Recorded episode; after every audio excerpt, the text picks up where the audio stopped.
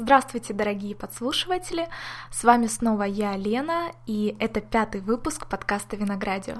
Мне очень приятно, что у моего подкаста прибавляются подписчики и даже первые комментарии. Спасибо вам за это. Э, это, как я уже говорила ранее, очень мотивирует и дарит вдохновение для записи новых выпусков.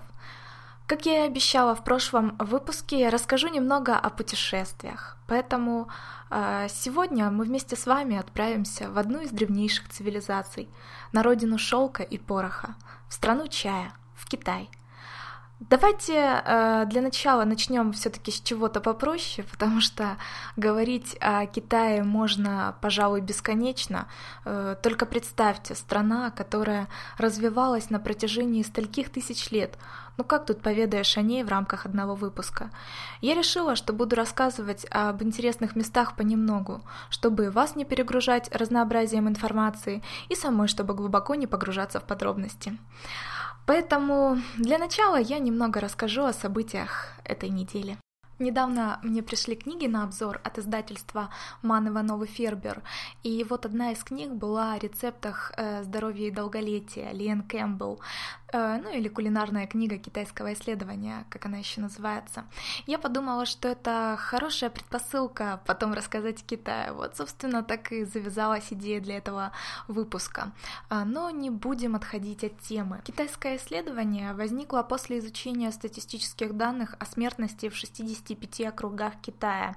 И в ходе этого исследования было определено более 8 тысяч значимых взаимосвязей между питанием и болезнями. А, как гласит одна из ключевых выводов автора этой книги, крупнейшего мирового специалиста по биохимии Колина Кэмпбелла, э, белки оказывали столь большое влияние, что мы могли стимулировать и прекращать развитие рака, просто изменяя уровень их потребления. Э, в общем-то, я уже полностью ознакомилась с книгой и могу сказать, что она является неплохим источником информации для тех, кто следит за своим здоровьем и хочет понять, как правильно питаться, чтобы долго жить и вести здоровый образ жизни. Но есть одно маленькое но. Рецепты сильно адаптированы под американскую кухню. Некоторые ингредиенты достаточно сложно у нас купить или приобретать их придется с большой переплатой от их реальной стоимости. И в итоге я просто пришла к выводу, что на основе рецептов из этой книги можно просто создать что-то свое. Ведь основная идея рецептов — это еда без сахара, с минимальным количеством соли, с большим количеством свежих овощей и фруктов. Э, фруктов. В общем, если вы хотите попробовать готовить вегетарианские блюда и при этом, чтобы питание было сбалансированным, рекомендую обратить внимание на эту книгу.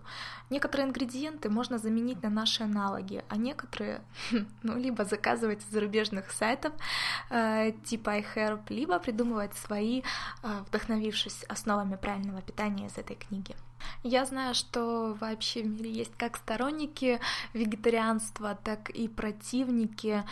Я не отношу себя ни к первой, ни ко второй группе людей, я просто за здоровое питание. Поэтому мне интересны такие книги, мне интересна информация подобного плана, э, и мне нравится, когда она строится на основе каких-то фактов и каких-то исследований. Поэтому, если вам тоже это интересно, рекомендую эту книгу к прочтению, к ознакомлению, для того, чтобы разнообразить свое питание. Следующее, о чем я хотела поговорить, это настольные игры. Я люблю настольные игры, люблю весело проводить время, и вот э, у нас недавно появилась новая игра Манчкин, знаю, что эта игра достаточно популярная, знаю, что уже многие в нее играли, но так получилось, что мы с ней познакомились впервые вот только недавно, и я хочу сказать, что это супер, это действительно отличная, позитивная, веселая игра, и у нас к тому же она на украинском языке, что добавляет своего колорита. Те, кто играли в Мачки на украинском, знают, о чем я говорю. Вот, это здорово. А, значит, для тех, кто не знает, вкратце расскажу. Настольная игра Манчкин была создана как пародия на РПГ, э, ролевые игры. И, э, в общем-то, для того, чтобы понять, что это за игра, достаточно в нее просто поиграть, потому что даже те, кто э, не играли никогда в РПГ, э, садятся играть в эту игру, и это затягивает. Потому что самое главное это просто собраться дружеской компанией, погрузиться в атмосферу этой игры, где встречаются всякие смешные, странные монстры, с которыми нужно сражаться. Если не можете их победить, договариваться с друзьями, чтобы сразиться с ними. Это здорово.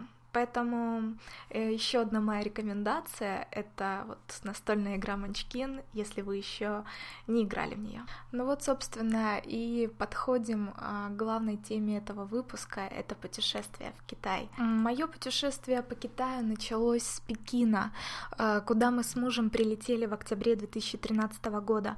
Первое, с чем мы столкнулись, когда ехали в центр, это поведение людей в метро. Линии возле входа в вагон, обозначенные для того, того, чтобы пассажиры могли пропустить выходящих, э, напрочь игнорируется китайцами. После спокойного и культурного Таиланда, где все дружно остановились возле этих линий и всегда пропускали друг друга, это было немного дико. Но что ж поделать, страна большая, людей много, и все это у них сформировалось не за один день, а в чужой монастырь со своим уставом, как известно, не идут. Э, поэтому нам пришлось лишь наблюдать за этим и быстренько заходить в вагон. Только представьте себе толпу людей с двух сторон, которые одновременно входят и выходят из вагона. И это так быстро и слаженно, хоть и с давкой, но у них работает. При этом никто не проявляет агрессию, не сердится, что его зажимают или толкают. Все относятся к этому с пониманием и как к чему-то абсолютно привычному, нормальному. Смотришь по сторонам и понимаешь, что китайцев действительно много, и, наверное, иначе они бы не смогли.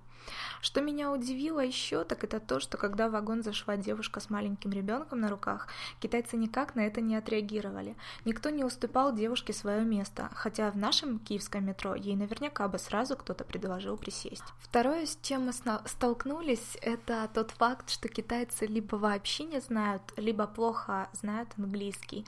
Они скорее удивляются, почему это мы не знаем их язык. После путешествия по Китаю мы просто пришли к выводу, что страна настолько огромная, и э, там столько всего интересного, что среднестатистическому китайцу и не нужен иностранный язык. Они путешествуют у себя по стране, где, поверьте, есть на что посмотреть, и есть где отдыхать, и другой язык им для этого просто не нужен. В октябре в Китае еще достаточно тепло, что позволяет комфортно путешествовать. Китай коммунистическая страна, поэтому в метро и в переходах ваши вещи могут просвечивать. Но все это достаточно хорошо организовано и проходит максимально быстро. Хотя в остальном коммунизм слабо проявляется, то есть это не мешает, наоборот, в такой многочисленной стране это скорее создает чувство безопасности как для самих китайцев, так и для туристов. Поэтому Китай я отношу к комфортной для путешествия стране, где туристу практически не о чем переживать. Ведь даже Владимир Владимирович Маяковский, русский советский поэт и один из крупнейших поэтов 20 века, писал о Китае достаточно позитивные строки. Отсюда, за морем, Китай – Садись и за море катай. От солнца Китай пожелтел и высох. Родина чая, родина риса. Неплохо, блюдо рисовой каши и чай из разрисованных чашек. Дальше, конечно, продолжение не столь позитивное, но тем не менее. Китай почему-то запоминается именно разрисованными чашечками, пестрыми улочками и запахами, хоть порой и не самыми радужными. Китай он такой разный, порой серый, а иногда безумно красивой. Одной из самых крупных первых достопримечательностей, что мы увидели, был запретный город, главный дворцовый комплекс китайских императоров, расположенный в центре Пекина. Когда-то отсюда Китаем правили 24 императора династии Мин и Цин. Комплекс занесен ЮНЕСКО в список всемирного наследия человечества. Общая площадь 730 тысяч квадратных метров. И гуляя по его территории, кажется, что он бесконечный. Конечно, во времена империи доступ на территорию комплекса был строго ограничен ограничен. Сейчас это место не такое запретное, а вполне доступное для туристов. Но и сами китайцы там с удовольствием гуляют, или лучше сказать, в основном китайцы. Южнее от Императорского дворца можно увидеть мавзолей Мао Цзэдуна, расположенный на центральной площади Тань-Ань-Мэнь. Когда-то площадь была двором перед главными воротами в запретный город. Сейчас же там просто можно гулять и наслаждаться атмосферой, ведь площадь достаточно огромная. Вот так незаметно, в общем-то, и пролетел наш первый день в Китае, ведь размах его достопримечательностей настолько велик, что, наверное, и суток мало, чтобы все досконально изучить. Еще вечером, гуляя по городу, мы обратили внимание на пенсионеров, которые делали зарядку. Да, вот так вот просто люди выходят на улицу вечером, включают какую-то музыку негромко и делают зарядку, или даже без музыки музыки, просто повторяя упражнения друг за другом. На самом деле это все создает атмосферу очень какой-то дружелюбности. А, знаете, вот Гуляя по ночному Пекину, ловишь себя на мысли, что тебе не страшно гулять ночью по незнакомому городу. Это прекрасно, что можно вот так вот приехать куда-то и чувствовать себя настолько комфортно. Поэтому, если вы еще не были в Китае, если вы еще ни разу не были в Пекине, обязательно приезжайте туда. Там есть на что посмотреть и есть как провести время. Если же вы хотите сэкономить на гостиницах, можно остановиться в хостеле. У нас был такой первый опыт остановки в хостеле. Не скажу, что это супер удобно.